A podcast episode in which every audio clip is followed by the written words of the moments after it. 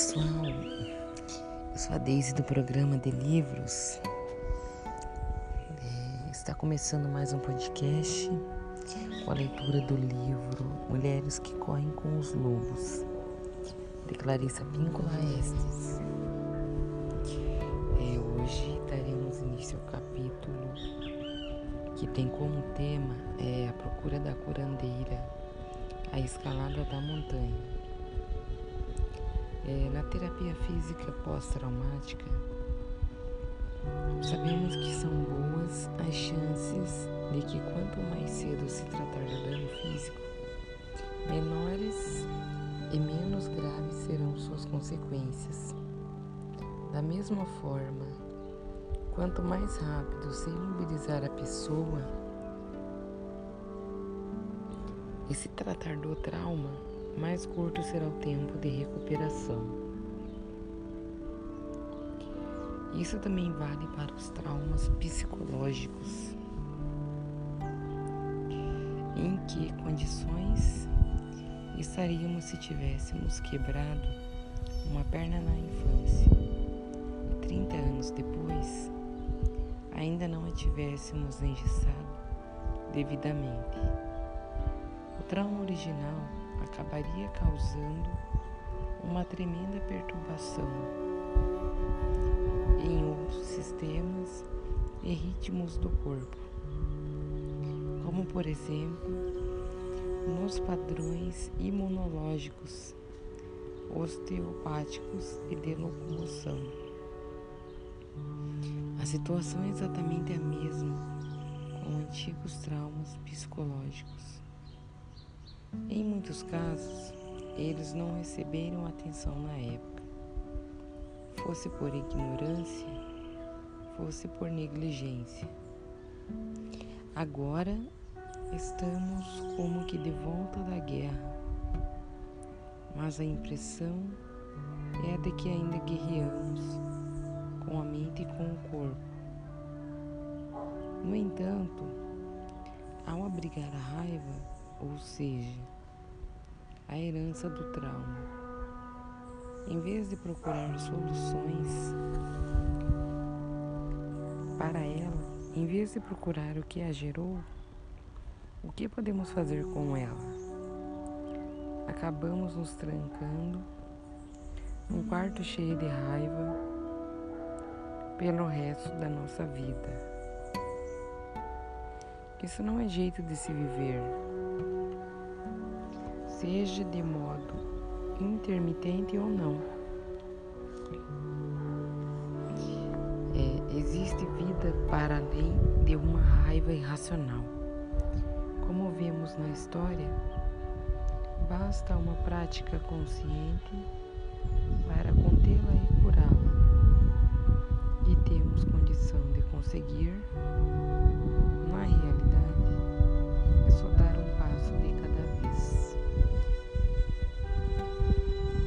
Portanto, em vez de procurar ter um bom comportamento e não sentir raiva, ou em vez de usá-la para incinerar todo e qualquer ser vivo no raio de 100 quilômetros, é melhor primeiro convidar a raiva para se sentar conosco tomar um pouco de chá e conversar para que possamos descobrir o que provocou essa sua visita. A princípio, a raiva age como um marido irado na história. Ela não quer conversa, ela não quer comer, só quer ficar ali sentada é vociferando ou então não quer ser perturbada. É nesse ponto crítico que chamamos a curandeira, nosso self mais sábio, nossos melhores recursos para ver além da irritação e exasperação do ego. A curandeira é sempre a que vê longe é ela quem pode dizer a vantagem que pode advir da exploração dessa onda emotiva. As curandeiras nos contos de fadas representam geralmente um aspecto calmo e imperturbável da psique. Muito embora o mundo externo possa estar em ruínas, a curandeira interna não se perturba. Com tudo isso, e mantenha calma para calcular o melhor meio de prosseguir. A psique de toda mulher contém essa ordenadora. Ela faz parte da psique natural e selvagem, e nós já nascemos com ela. Se a tivermos perdido, podemos invocá-la novamente. Ao examinar com calma a situação que provoca nossa raiva, projetando-nos para o futuro para decidir. A partir desse ponto privilegiado, o que nos deixaria orgulhosas do nosso comportamento passado e depois agindo de acordo com isso. A indignação ou irritação que sentimos naturalmente com relação a vários aspectos da vida e da cultura é exacerbada quando houve repetidas ocorrências de desrespeito, perseguição, negligência ou extrema insegurança na infância. A pessoa ferida dessa forma fica sensibilizada para futuros traumas e utiliza todas as defesas para evitá-los. Significativas perdas de poder, ou seja, a perda da certeza de que somos dignos de cuidado, respeito e atenção. Geram uma tristeza extrema e juramentos irados por parte da criança de que quando adulta, ela nunca mais se permitirá ser ferida daquela forma. Além disso, se a mulher foi criada com expectativas positivas inferiores a de outros membros da família, com severas restrições à sua liberdade, as suas atitudes ao seu linguajar, entre outras. É provável que sua raiva normal cresça diante de assuntos, tons de voz, gestos, palavras e outros gatilhos sensoriais que a façam se lembrar dos acontecimentos originais.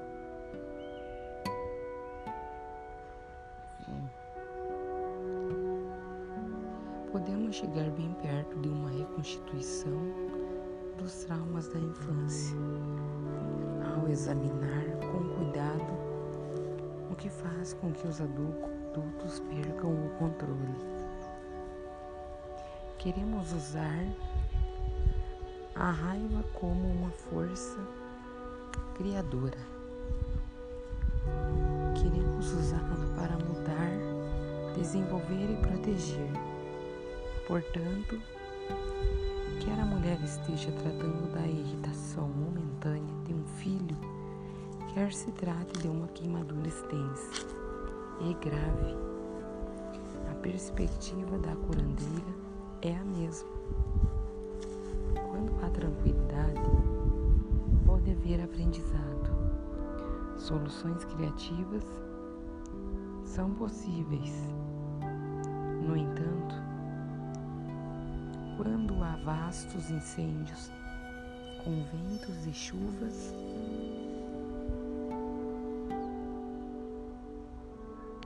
seja no mundo subjetivo, seja no objetivo, tudo arde, não sobra nada, a não ser cinzas.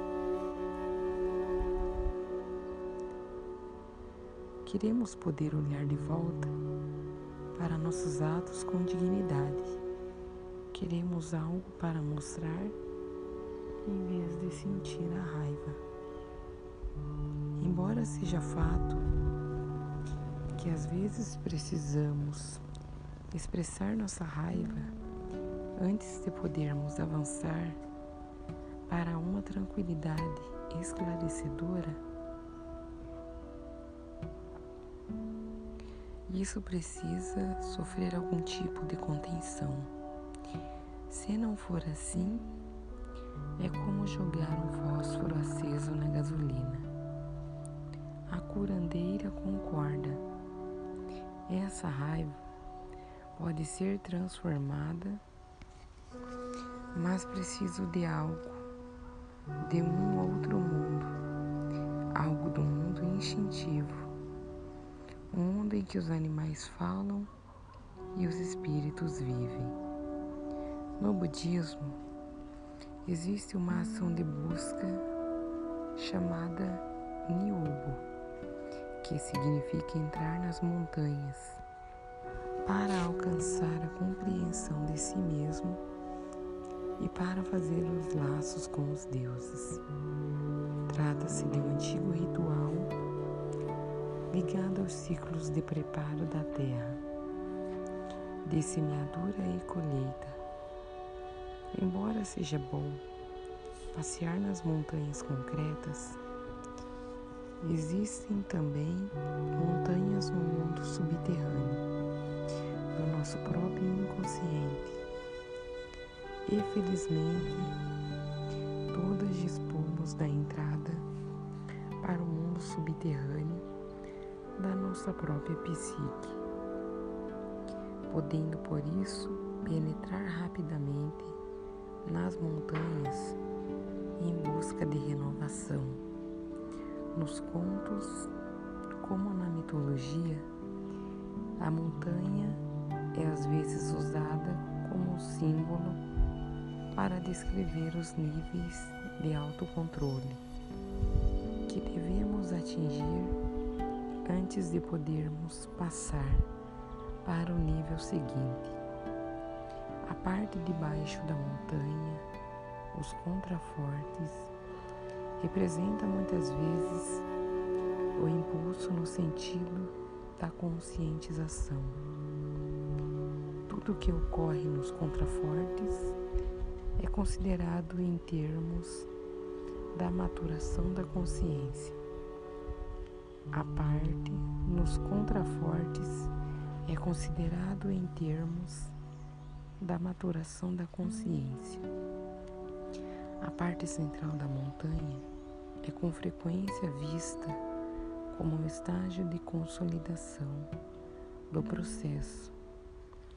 A parte que testa o conhecimento adquirido nos níveis inferiores, a parte mais alta representa o aprendizado intensificado. Ali o ar é rarefeito preciso persistência e determinação para cumprir as tarefas.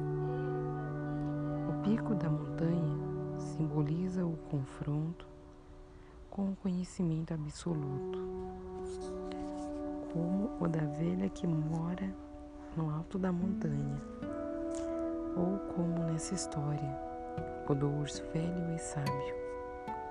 Por isso, Vale a pena subir a montanha quando não sabemos o que fazer, quando somos atraídas para aventuras sobre as quais sabemos muito pouco. Isso cria vida e desenvolve a alma. Ao escalar a montanha desconhecida, adquirimos o verdadeiro conhecimento da psique instintiva e dos atos criativos de que ela é capaz. É essa a nossa meta. O aprendizado ocorre sob formas diferentes, com pessoas diferentes. No entanto, o ponto de vista instintivo, que emana do inconsciente selvagem e que é cíclico, passa a ser o único que faz sentido que dá sentido à vida, à nossa vida. Ele é aquilo que infalivelmente nos fala sobre o que fazer em seguida.